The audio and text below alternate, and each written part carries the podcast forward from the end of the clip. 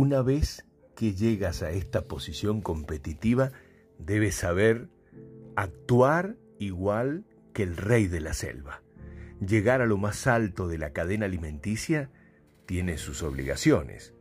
Debes rugir, defender territorio y proteger a tu clan. Si eres el rey león en una marca o categoría de negocio, llegaste hasta allí por tu saber hacer, el autoataque, dominio de tecnología aplicada y un comprobable compromiso social y medioambiental. Ha cambiado el Kalahari. Kalahari es el desierto de 930.000 kilómetros cuadrados que se extiende por Botsuana, Namibia y Sudáfrica. Es históricamente territorio donde leones revalidan todos los días su reinado en África.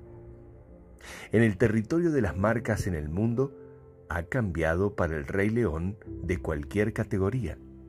Antes, con un potente rugido en los medios y marcando territorio con acuerdos en canales de distribución, todo estaba dicho. El resto de los animales de la selva debían conformarse con la posición que les quedaba en la cadena alimenticia. Pero ahora todo está cambiando. Hoy hasta las simpáticas suricatas son posibles reyes del atomizado Kalahari de las marcas.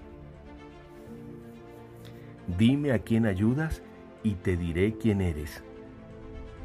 La gente tiene el poder de la innovación y de la comunicación a través de las redes sociales. Ahora tú tienes parte de ese poder en tus manos. Por estos tiempos se quiere más a las marcas comprometidas con temas sociales o medioambientales que aquellas que solo ponen foco en sus negocios. Son las personas las que miran el procedimiento, la reputación, el cumplimiento de lo prometido y demás variables que las marcas han logrado.